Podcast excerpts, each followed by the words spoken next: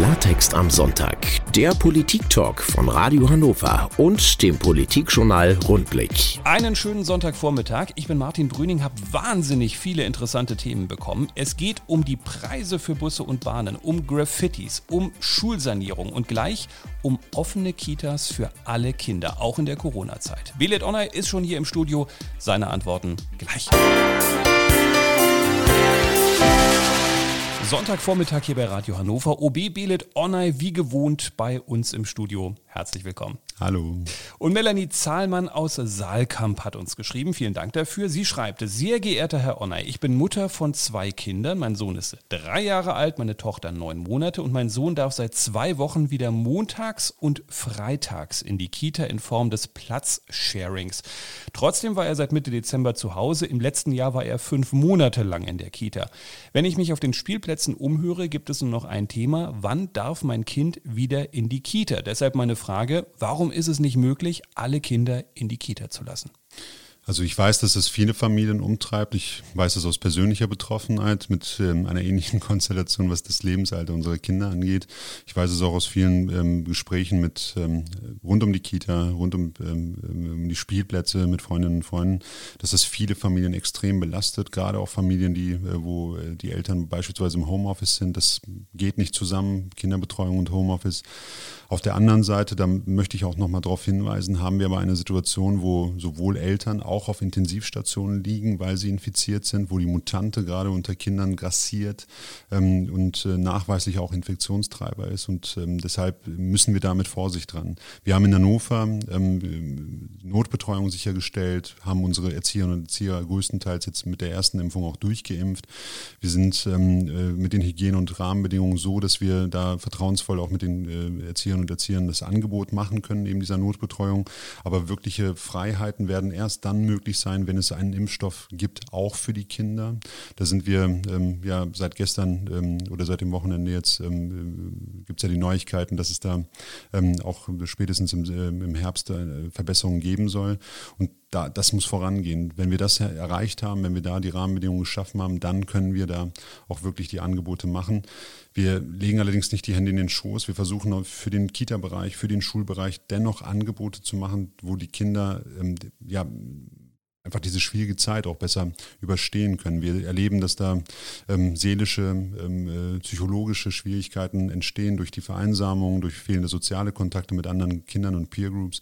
Ähm, das versuchen wir beispielsweise im schulischen Bereich mit der Sommerschule aufzufangen, mit verschiedensten sportlichen Angeboten. Das werden wir jetzt im Sommer auch nochmal vermehrt anbieten und ich hoffe, dass wir damit zumindest den Eltern auch noch weiter entgegenkommen können. Wir haben in, diesem, in den letzten Monaten ja auch die Elternbeiträge beispielsweise ausgesetzt. Also wir tun, was wir können, aber die Infektion ist nach wie vor gefährlich. Melanie Zahlmann hat auch noch auf die Räumlichkeiten hingewiesen, sagt, man könnte natürlich zum Beispiel mobile Container nehmen, man könnte Räume in der Kirche nutzen. Da habe ich mich erst gefragt, ja, sind wir vielleicht nicht flexibel genug? Auf der anderen Seite ist es natürlich wahrscheinlich auch eine Kopffrage. Habe ich mehr Kinder in mehr Räumen, brauche ich theoretisch natürlich eigentlich auch mehr Betreuer. Ne?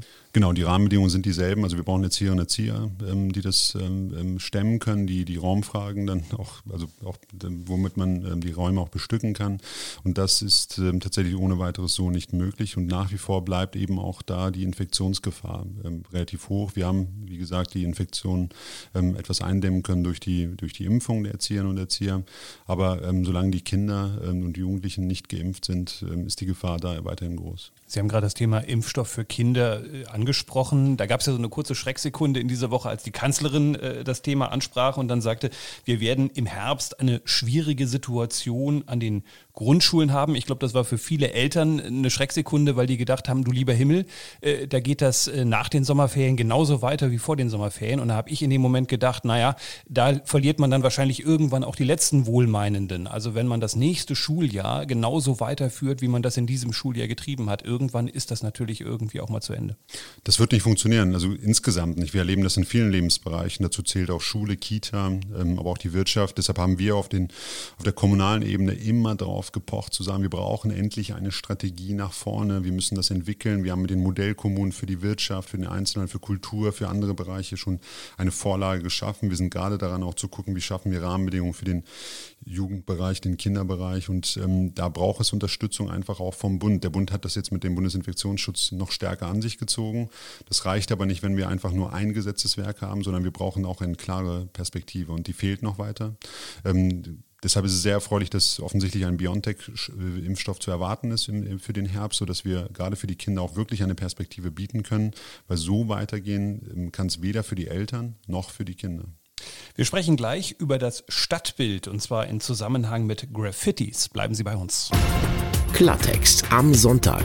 Der Politik-Talk von Radio Hannover und dem Politikjournal Rundblick. Bele Donner beantwortete im Studio auch an diesem Sonntag Ihre Fragen und Dirk Warnecke aus Kirchrode hat uns geschrieben, ich habe in den letzten Jahren festgestellt, schreibt er, dass die Verschandelung der Städte durch Graffiti enorm zugenommen hat. Wie begegnet Hannover diesem Phänomen? Wer ist für die Entfernung verantwortlich, fragt er. Also in erster Linie sind ähm, die Immobilienverantwortlichen natürlich auch dafür verantwortlich. Ähm, gleichwohl haben wir in der Vergangenheit auch schon versucht, da stärker auch über die städtische Seite das zu koordinieren, da Initiativen zu starten. Am Köpke hat es einmal so eine ähm, Initiative gegeben, dort, wenn Graffitis auftreten, ähm, dort ähm, äh, ja mit den Immobilienverantwortlichen zu reden und gemeinsam Handlungsoptionen zu entwickeln.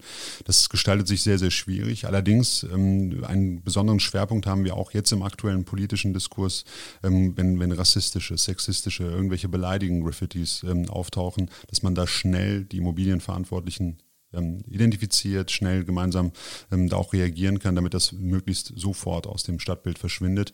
Ähm, gleichzeitig ist es aber eine Verantwortung, wie gesagt, die bei den Immobilieneigentümern liegt und die Stadt kann da nur begrenzt ähm, helfen. Wir versuchen aber da intensiv zu koordinieren. Das ist ja immer dasselbe Problem eigentlich, egal ob es Leerstand gibt, ob es um Immobilien geht, sozusagen, die aber zentral in einer Stadt sind oder eben auch um so eine Frage geht, es ist zentral für ein Stadtbild, aber sie haben es selber nicht in der Hand. Ist auch ein bisschen frustrierend das ist tatsächlich, ähm, also die Grenzen sind, ähm, sind da, das muss man einfach so deutlich sagen. Gleichzeitig versuchen wir aber aktiv zu, zu gegenzusteuern, aktiv zu koordinieren.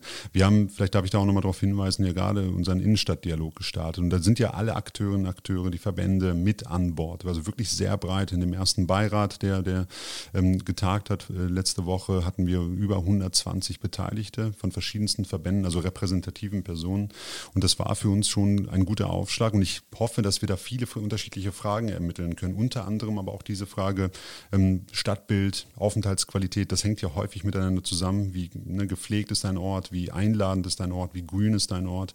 Und diese gemeinsame Entwicklung ähm, hat hoffentlich dann auch zum Schluss ein gemeinsames Commitment, sodass man sich auch klar verabredet, wie erhalten wir das, wie gehen wir da gemeinsam verantwortungsvoll mit um und äh, wie sind die Verantwortung, Verantwortung ähm, ähm, verteilt und wer wird wann wie ähm, schnell dort eingreifen.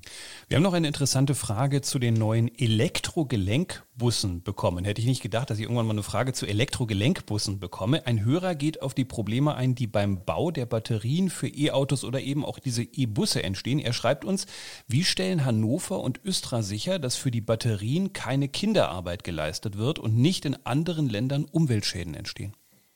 Also das ist ein echtes Problem, das muss man einfach so deutlich sagen. Der, der, äh, das, äh, der, der Kobalt, der ähm, für solche äh, Batterien gebraucht wird, für Akkus, ist, ähm, stammt aus dem Kongo und dort auch nachweislich eben mit ähm, starken Umwelteinflüssen, starken Kindes, mit Kinder, Kindesarbeit. Und das ist tatsächlich ein Problem. Deshalb ist es zum einen wichtig, dass da die Rückgewinnung, also vor allem das Recycling wieder stärker in den Fokus rückt. Ich bin sehr froh, dass die Östra gerade da auch fokussiert damit arbeitet. Dadurch lässt sich tatsächlich bis zu 90 Prozent des Kobalts wieder aus den alten Batterien zurückgewinnen. Das ist für uns wichtig.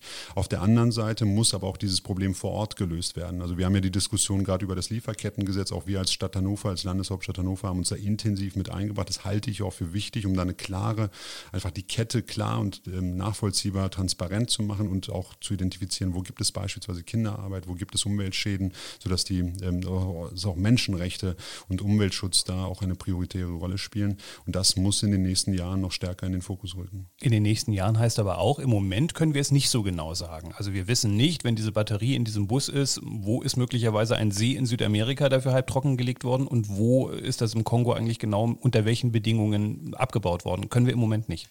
Genau dafür brauchst du das Lieferkettengesetz, um diese Transparenz herzustellen. Deshalb machen wir uns auf, auch auf kommunaler Ebene dafür stark, nicht nur in Hannover, in vielen anderen Städten, weil es einfach gerade im ÖPNV, da merken wir es ja mit, mit, ähm, ähm mit äh, Elektromobilität noch eine größere Rolle spielen wird. Und der andere Fokus muss einfach sein, das gewonnene Kobalt eben auch weiterhin zu nutzen über Recycling.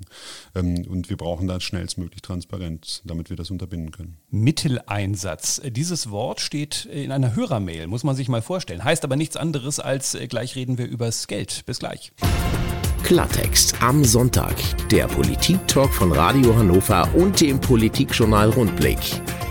Sie haben uns wieder viele Fragen geschickt. Wir sagen Dankeschön. Gleich mehrere kamen in dieser Woche von Herrn Riedel. Ich habe mal zwei herausgepickt. Er schreibt uns unter anderem, sind nicht prioritäre Straßenumbauten wie Schmiedestraße und Steintorplatz wichtiger als die Sanierung von Schulen und Schwimmbädern? Und dann setzt er noch nämlich das Wort dazu, Mitteleinsatz. Ich meine, ist wahrscheinlich so ein Henne-Ei-Problem. Ich habe ganz viele Dinge, in die ich Geld stecken muss und dann muss ich überlegen, wie verteile ich das jetzt am sinnvollsten. Wichtig äh, ist, glaube ich, noch einmal zu betonen, dass es kein Entweder-Oder ist, sondern ein sowohl als auch. Also wir sind, und das ist das Entscheidende gerade in diesem Haushalt, den wir in diesem Jahr verabschiedet haben, wirklich einen historischen Schritt gegangen. Wir haben trotz Pandemie, trotz desolater Haushaltslage gesagt, wir dürfen jetzt nicht die, die uns kaputt sparen, sondern wir müssen gegen die Krise investieren. Deshalb haben wir ein halbe, eine halbe Milliarde, also historische Summe in diesem Haushalt an Investitionen auf den Weg gebracht, gerade in der Bildungsinfrastruktur, aber auch in der Verkehrsinfrastruktur. Also Radwege beispielsweise werden da jetzt noch eine viel größere Rolle spielen, aber auch eben schulische ähm, ähm in, äh, in, und, ähm, Einrichtungen. Und das ist ähm, für mich sehr wichtig. Das ist eine Investition im wahrsten Sinne in, der, äh, in, in die Zukunft, in die Köpfe der Zukunft, für diese Stadt, für den Standort ähm, und immens wichtig. Gleichzeitig, und das erleben wir an anderer Seite, sind wir gerade in der Frage, wie geht es eigentlich mit unseren Innenstädten voran? Und das ist eng verknüpft mit der Frage der Mobilität. Wie gestalten wir den innenstädtischen Raum neu? Wie, äh, welche Rolle wird das Auto spielen? Welchen Raum wird das Auto einnehmen, sodass wir vielleicht neue Räume auch bekommen ähm, für bessere Nutzung, für Aufenthaltsqualität? Und da spielt die Schmiedestraße, das hatte ich als Beispiel sehr prominent und sehr früh auch genannt, weil das für mich ein sehr gutes Beispiel ist, wie man mit kleinen Griffen wirklich viel Lebensqualität für die Anwohner und Anwohner, für, die, für den dortigen Einzelhandel erzeugen können. Und da machen wir uns gerade auf den Weg. Und meines Erachtens kann man da äh, die Hände nicht in den Schoß legen. Wir haben die Möglichkeiten. Wir werden da auch ähm, mit entsprechender ähm, ähm, Verschuldung dann auch, aber mit guten Investitionen in die Zukunft rangehen müssen. Eine andere Alternative gibt es meines Erachtens nicht. Wir müssen gegen diese Krise investieren und das machen wir in Hannover. Aber ich kann natürlich Kritik teilweise daran verstehen, weil Menschen sind teilweise zweimal im Jahr in der Schmiedestraße, aber ihre Kinder sind jeden Tag in der Schule. Und wir hatten ja auch mal die Debatte vor ein paar Monaten oder einem Jahr, ja, kriegen wir das jetzt überhaupt noch hin mit der Sanierung der Schultoiletten? Das Geld geht uns jetzt an der Stelle ein bisschen aus.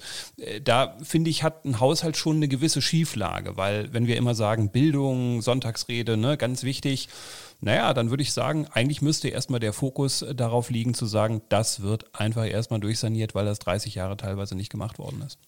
Das machen wir auch. Das steht nicht in Konkurrenz. Ich will das nochmal betonen. Wir haben gerade, wie gesagt, mit diesem Haushalt, und das war mir auch wichtig, in meinem allerersten Haushalt, der wirklich mit einem Millionendefizit historischen Ausmaßes, 200 Millionen Defizit, also das ist auch Corona-bedingt. Wir haben da wirklich ähm, ähm, ja, mit, mit einer Schwierigkeit zu kämpfen, die, die Hannover so nicht kennt und auch viele andere Kommunen so bisher nicht schultern mussten. Gleichzeitig haben wir aber gesagt, es bringt jetzt nichts, alles auf Null zu fahren und eben uns kaputt zu sparen, womöglich im schulischen Bereich. Ich will nicht, dass Kinder in Containern unterrichtet werden. Ich will eben auch auch diese Schultoilettenproblematik endlich ein für alle Mal lösen. Dafür brauchen wir Investitionen in die Schulgebäudesubstanz und da gehen wir jetzt mit vollem wirklich 500 Millionen rein ähm, und das wird in den nächsten Jahren spürbar zu Verbesserungen führen. Das ist für mich auch prioritär. Das war ein Schwerpunkt in diesem Haushalt, da in diese Investitionen zu gehen, in die Zukunft im schulischen und Bildungsbereich. Aber auf der anderen Seite steht, und da ist die Schmiedestraße nur eine von vielen ähm, äh, unterschiedlichen Maßnahmen, dass wir auch diese Stadt weiter nach vorne entwickeln. Wir sind eine Landeshauptstadt Landeshauptstadt. Die Landeshauptstadt Hannover muss viele Faktoren im Blick haben. Und dazu zählt der, natürlich der schulische Bereich, ganz prioritär, aber auch der Bereich der Innenstadt und der Infrastruktur. Mir haben übrigens schon Kinder erzählt, die Container sind viel besser als unsere Klassenzimmer, weil da zieht es nicht und die Heizung geht richtig. Aber das ist nochmal ein ganz anderes Thema, da wollen wir jetzt nicht an der Stelle noch drauf eingehen. Ich habe noch eine weitere Frage von Herrn Riedel herausgewählt und da geht es um den ÖPNV. Er schreibt uns, wenn ich für eine Fahrt in die City hin und zurück 5,60 Euro zahlen muss dann fahre ich mit dem Auto. Ausrufezeichen. Wenn bei einem Einzelfahrschein am selben Tag die Rückfahrt zur selben Station mit drin ist, dann würde ich mit der Straßenbahn fahren. Und er schreibt noch dazu, das 1-Euro-Ticket hat schon vor zehn Jahren in Wien nicht durchgreifend funktioniert. Widerspricht sich ein bisschen, weil ehrlicherweise wäre das 1-Euro-Ticket ja vielleicht gerade die Lösung, aber vielleicht ist es keine Preisfrage. Nein, also, also ich hatte ja auch immer deutlich gesagt und der Rat ähm, der Landeshauptstadt Hannover hat sich ja auch zu diesem 1-Euro-Ticket ähm, bekannt. Ich halte das auch für, für, für einen wichtigen Schritt, also gar nicht nur als Ziel 1 Euro, sondern wirklich eine preisliche Attraktivität zu schaffen. Das ist ähm, auch, glaube ich, die Antwort auf die, ein Stück weit auf die Frage. Das liegt bei der Region Hannover, das will ich vielleicht auch nochmal vorausschicken, aber natürlich haben wir ein besonderes Interesse auch im Rahmen der Verkehrs- und Mobilitätswende, aber auch im, als Landeshauptstadt hier eine, auch ein Mitspracherecht zu haben. auf der anderen Seite steht eben, also, oder, also diese Preisfrage muss attraktiver gestaltet werden. Das ist ja das Kernproblem. Ähm, ich glaube, also die eine Möglichkeit ist tatsächlich da preislich reinzugehen und zu sagen, wir lösen das alles mit einem 1-Euro-Ticket. Ich glaube aber gerade mit Blick auf die Pandemiesituation wird sich das Verhalten von Mobilität extrem verändern, gerade auch im ÖPNV. Das ist nicht nur durch die Infektionsschutzmaßnahmen, dass da Menschen fernbleiben, sondern insgesamt durch Homeoffice, durch, durch Digitalisierung. Ähm, müsste man vielleicht auch nochmal die Grundsatzfrage klären und auch diskutieren, müssen wir den ÖPNV nicht stärker, also die, die, die, das Ticketing nicht stärker auf wirklich maßgeschneiderte Bedarfe abstellen, sodass dann auch solche sozialen Fragen, also Preisfragen, aber auch die Frage, wie, wie attraktiv ist es eigentlich in, in Konkurrenz zum Auto, in die Stadt und wieder rauszufahren, und das ist der eine Baustein. Ich glaube, da gibt es viele Möglichkeiten, die wir digital besser nutzen und abbilden könnten. Aber an diese Preisfrage müssen wir ran. Das entbehrt übrigens nicht ähm, äh, von der Verantwortung, dass man auch die Verbindung gut herstellt. Mir bringt es nichts für ein Euro äh, irgendwo in der Pampa zu stranden, sondern ich muss auch von A nach B kommen. Und das muss der ÖPNV eben gewährleisten. Und da wird ja relativ viel gemacht. Auf der anderen Seite, und das ist so ein bisschen aus der Frage, klingt das raus, äh, obwohl das jetzt nicht der Fokus war, ähm, dieses Thema, äh, dass das Auto eben auch günstiger trotzdem ist. Und das ist, glaube ich, auch ein Problem, dass es auch eine ja, Preisehrlichkeit, eine, eine, Ehrlichkeit für den Autoverkehr äh, geben muss. Ähm, ähm die, die, die, Kosten, äh, die sind nicht ehrlich auf den mobilen, äh, den motorisierten Individualverkehr zurzeit verteilt. Und ich glaube, auch da brauchen Kommunen nochmal eine stärkere Ehrlichkeit. Da sind wir auch gerade dran, gerade was den Parkraum angeht, die Parkraumbewirtschaftung, auch da Raumbelegung eben preislich zu hinterlegen. Und ich glaube, dieses Gesamtkonstrukt kann zu einer wirklichen Ehrlichkeit und auch dann einer Stärkung des ÖPNVs führen. Ich glaube ehrlicherweise, dass es das äh, wahrscheinlich nicht stimmt, weil wenn man ehrlich seine Autokosten sich anschaut, wirklich und den Kilometerpreis auch ehrlich berechnet das und stimmt. das Parkticket noch dazu nimmt, dann ist man natürlich ehrlicherweise schon teurer. Ist aber auch bequemer, das ist halt der Punkt. Und die Anschaffung ist schon getätigt. Also das kommt ja noch hinzu. Das Auto steht dann meistens, man hat es und äh, denkt sich 5,60 Euro eben für den Tag oder das bereits angeschaffte Fahrzeug. Also das ist ähm, ähm tatsächlich, wie gesagt, das Problem, dass wir da, glaube ich, keine Ehrlichkeit haben an der Stelle. Aber gleichzeitig braucht es auch eine preisliche Struktur und wir müssten vielleicht auch nochmal über solidarischere Finanzierung äh, sprechen, also auch eine bessere Verteilung der Finanzierung des ÖPNVs. Auch dieses Thema kostenfreie ÖPNV ist etwas irreführend. Das ist nie kostenfrei. Irgendwelche Kosten entstehen. Die Frage ist nur, wer trägt sie ehrlichere Finanzierung und vielleicht auch nochmal flexibler. Nur nochmal einmal nachgefragt, kurz zum Verständnis. Könnte auch heißen, ich fahre irgendwie siebenmal in der Woche von Fiedlerplatz zur Marktstraße und möchte eigentlich auch nur für diese Strecke bezahlen, zahle aber natürlich immer eine ganze Zone, die ich überhaupt nie benutze. Wäre das eine Digitalisierungsmöglichkeit, dass man sagt, ich flexibilisiere, flexibilisiere das Preissystem so, dass ich einfach meine Strecke ehrlich bezahle, die ich auch fahre?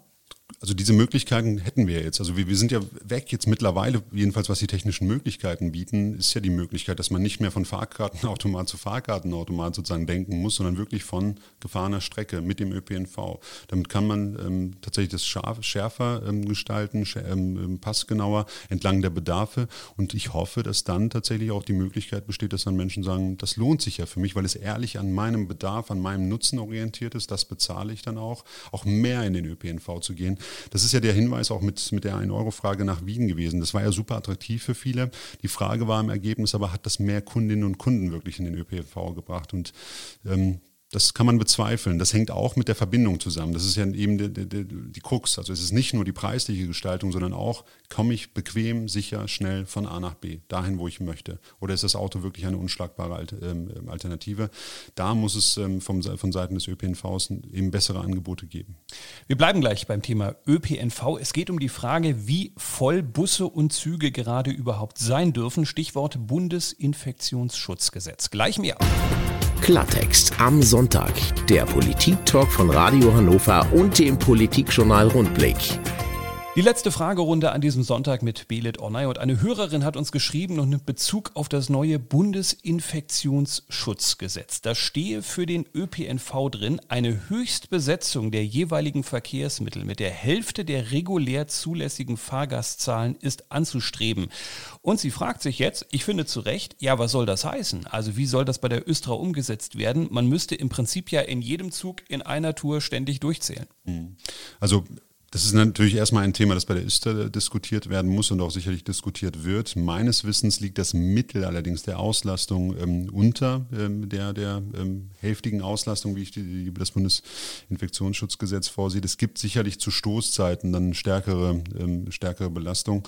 Ähm, allerdings muss man sagen, der ÖPNV hat natürlich gerade mit Infektionsschutz und auch der Angst von äh, infiziert zu werden gelitten und wird weniger genutzt. Ich fahre ja selber auch ähm, viel mit dem ÖPNV und sehe schon, dass es tatsächlich auch die Zahlen weniger sind, weniger Menschen unterwegs sind, gerade aber im Morgenverkehr ähm, äh, eine höhere Zahl an Personen dabei ist.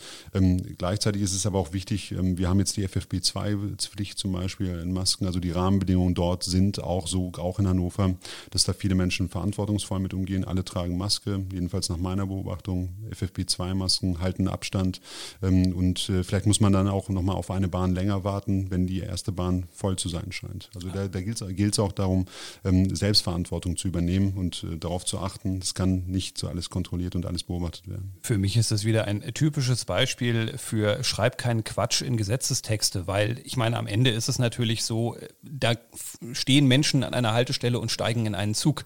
Äh, und es ist anzustreben, das hört sich einfach wahnsinnig schön an, klingt so ein bisschen wie so ein Antrag im Landtag, wo man sagt, ihr müsstet das mal machen, beschäftigt euch bitte mal damit. Aber de facto ähm, wird ja keiner die Hälfte der Leute Leute aus dem Zug schmeißen. Das ist einfach nicht realistisch. Insofern ist es ein netter Satz, aber er steht halt einfach nur so da herum. Ja, also das haben wir auch in den Beratungen ja immer wieder auch gesagt und signalisiert, dass nicht nur hier, auch an anderen Stellen dieses Gesetz natürlich ähm, ähm, auch irgendwie umgesetzt werden muss, exekutiert werden muss. Und da gibt es Defizite, das muss man einfach deutlich sagen. Wir können natürlich, oder die Öster kann natürlich nicht äh, überall kontrollieren und da eingreifen. Deshalb kann man das ein Stück weit, und so ist es ja auch tatsächlich formuliert, als Appell verstehen. Es hat einen appellativen Charakter. Und so muss man das, glaube ich, auch verstehen. Und ich glaube auch zum Selbstschutz ist es wichtig, wenn man sieht, eine Bahn ist zu voll, dann lieber nochmal warten ein paar Minuten, die nächste Bahn nehmen, den nächsten Bus nehmen. Ich glaube, dann ähm, ist es auch sicher für jede einzelne betroffene Person.